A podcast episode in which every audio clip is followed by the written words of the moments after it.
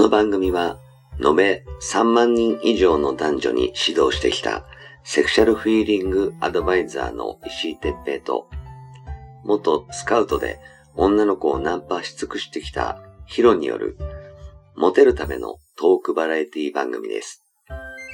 恋愛、セックスなど、男女のコミュニケーションに関することや、人たらし術、モテる男や女になるための考え方や行動の仕方、モチベーションの上げ方など、包み隠さず公開していきます。話題のバイノーラル録音での VR 音声にて放送しています。ベッドで、書斎で、湯船に浸かりながら、ぜひヘッドホンでお聞きください。隣に私たちを感じられるかもしれません。それでは今夜も番組をお楽しみください。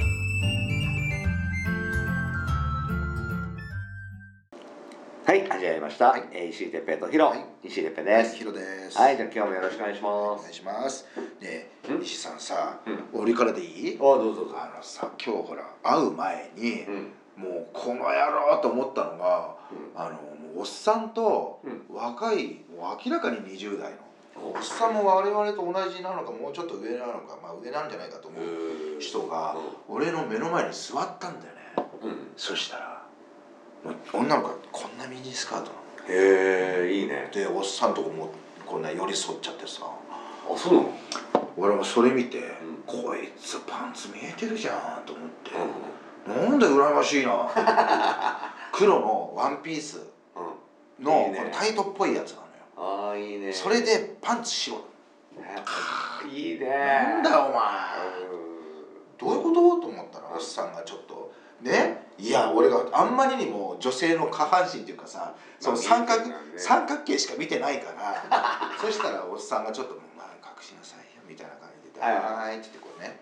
ん。手を置かれちゃってうんバッグも置かれ隠されちゃった腹立ったよ。あっていうのはねそれどうやってね出会ったんだろうなっていう気になってさ、え、な、あの、風俗とか、そんな感じじゃなかった？うん、いやじゃないね、まあ、分かんないよ分かんないけど。もいいな。キャバ嬢ではないあーえー、え、真面目系な感じの子？へそうねどちらかというとえ。あ、じゃあ、女子大生みたいなのそうそうそもううん。ちょっとおしゃれしてる感じ？そうそうそういいなあ。羨ましいな。たくさ足長くてさあ、いいななんだよあ。、まあ、パンツ三角形うん。白がギラギラしてるわいいね。こいつと思って。しかもさ俺の後ろからさあの太陽が当たってるわけよ、ね、眩しかった。まぶパンツがもうもう五光さしてたよ。すごかったよもう。羨ましかえ、った。おっさんどんな感じだったおっさんはあのまあ我々よりもちょっと上なのかな。60代いってんのかな、うん。でもね え普通のうんそう。普通のあのユニクロっぽい格好で全然おしゃれでもないいいな羨ましいな。羨ましい。ねどういうとこで出会ってんだろうな、え。うん。でもさいや本当にそのこの間も俺そうだけど、うん。キャバクラとかねこうなんか先輩にも連れてってもらってやっぱお金払って出会いは当然あるじゃないですか。あるある。うんお金払ってん。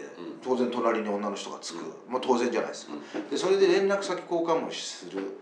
でやっぱなんだろうな俺だけじゃなくてやっぱその場に行ってた人って結構いろんな人ともやっぱでなんか連絡先交換してるわけですよ。はいはい。でやっぱね普通になんだろうな通い詰めていってっていう感じで、なんかいい関係になってる人もいるのよね。おおマジ？うんそうそうそうえーそううまいじゃん、うまいよね、うん。だからなんだろうあのーやっぱりその関係を通り越しちゃってる、うん。最近ちょっと感じるんですよ、うん。もうお金が払ってるから飲み行きました。じゃあここで終わりね。じゃなくなってる。はいはいはいはいはい、うんうんうんうん。いいと思うよね、うんうんどう思うこれ、今さ、うん。若い女の子と会うって、もう前からあんま変わってなくてさ、うん出会える場所としてねうん。Tinder とか、はいはいはあとはそのツイッター X か、い、うん X 使った出会いとか、はい。あとナンパ？ナンパ、ぐらいしか考えられないのよね、でやっぱ若いのってあの、まあ、会社のね社員とか従業員とかそういうのもあるだろうけど、まああのキャバとかねあのガールズバー、コンセプトカフェ、そういうようなところだったり風俗だったりいろいろあるけど、なかなか出会える場所ってないじゃん。ないよね、普通にさあの今までみたいなこうなんつうの、えっ、とえー、なんだっけ、えっ、とえっ、となんとかペアーズ。あペアーズ、ペアーズとかああいうやつでも、やっぱりあの年齢制限が年齢制限っていうか向こうがあのマッチしたい人。そうだよね。あるよね。で自分の年齢の、まあ、プラス5歳とか、プラス10歳ぐらいまで、ってことは、まあ、25の女の子だったらしたら35までしかダメってことだよね。ね、するとやっぱり405060のおじさんがそこに何かやっても気づいてももらえないのよ。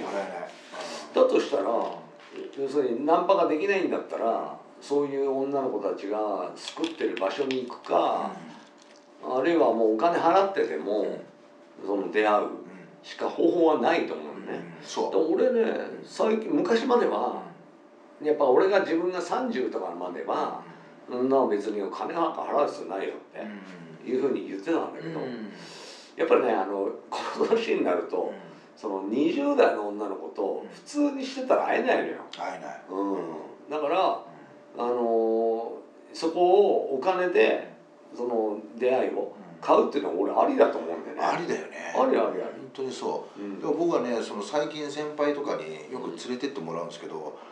あのやっぱ連絡先交換してるのすごい増えたし、うん、やっぱこうそれなりに出会いがやっぱあるんですよ、うん、そうするとあの「今日ねヒロさん何してます?」とかさ「でいやどうせ営業でしょ、うん、近くて。もしよかったらなんかこういうお店あるんですけど一緒に行ってもらえないかなと思って」とか、そういうのもあったりするだからいや全然なんかその子たちもむしろ出会いを求めてるっていうのもあるんじゃないかなと思うわけあると思うよ、うん、だから、うん、なんかこうほら若い子たちがさ、うん、あんまりさ、うん、そういうの乗る気じゃなかったりするんだよ、金もねえし、はいはい、やっぱりこうおじさんに甘えてくるみたいな。全然ありだと思うしね。あり、うん、全然あり、うん。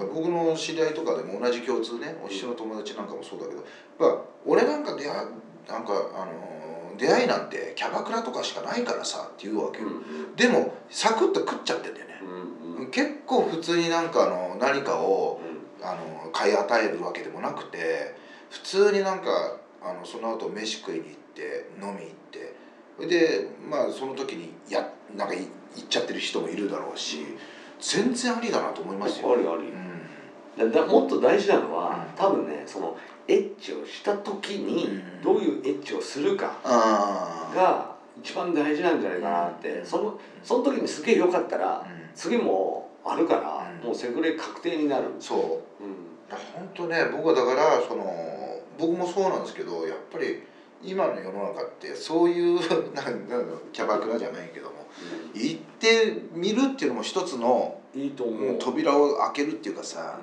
うん、もう叩くじゃないけども大事なことだと思いますよ。今本当に30ぐらいの人は逆にもうそこ行かなくても出会えるのいっぱいあるから、だから逆にねあの頑張ってちょっとあのお金かけずに頑張って出会っちゃえよとか思うけど。もうもう今405060の人は、うん、40は5060か、うん、5060の人それ以上の人は、うん、どんどんねそこ別にケチらずに金使って、うん、で出会ってセックスまでした後に、まああの変な話、その無料でエッチできるとか、あるいはあの、うんこうセックスしたいみたいなちょっと会おうよみたいな感じでこう向こうから誘いが来るような、営業じゃなくてね、そういう感じになれる付き合いにすれできるんだったら何でもありだと思うんですよ、ありあり全然あり、うん。だから最初に確かにいくらかは払うけどもそうそうそう。でも後につながればね全然安いね安いもんですよね。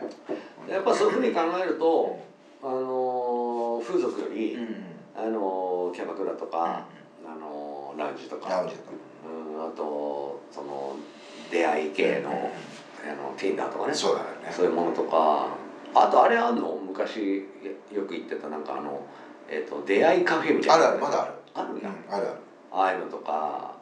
うんあのちょっとね最近のあの大久保病院とかにいる立ちんぼとかは、うんちょっとね。病気がね質が悪いからね。うんだからちょっと気をつけた方がいいとは思うけどでもそういうのでもありだと思あうし。り全然あり。うん。あのとにかくねパパ活とかもどんどん活用していいと思うんだよね。うん。そうですよ。うん。もう言い方悪いけど、おなんか僕の先輩よく言うんだけど「今日ナンパしに行こうよ」って言うんですよ。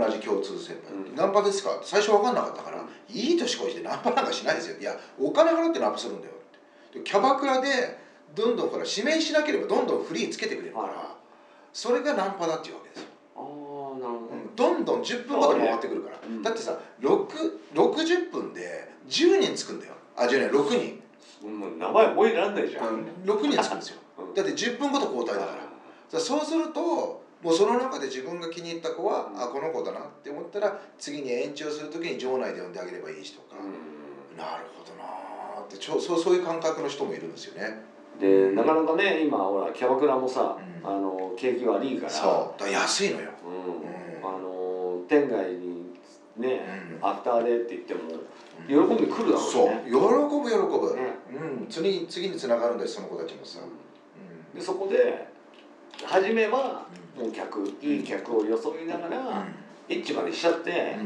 で何その後ね、うん。普通に飲みに今日は行かないけどエッチだけしようよとかそあるいは今日は飲みに行くけどエッチはなしでいいやとう、かうんいう感じにすればいいだけの話だもんね。そうそうそう。だから僕はね最近言ってるのは僕すごいエッチだよって話を最初にしちゃうんですよ、うんそれも女の子は「え聞きたい聞きたい」ってどんなエッチなの？とか、うん乗ってくれるの？でも営業かもしれないけどもでも相手してくれるから。そうそうそうそう。そうそれも一つのね勉強になるんですよね、だからねもうやっぱりねその若い頃とは違うんでう。ん、そその若い人たちと同じ戦略をする必要はないうなないない。全然ない。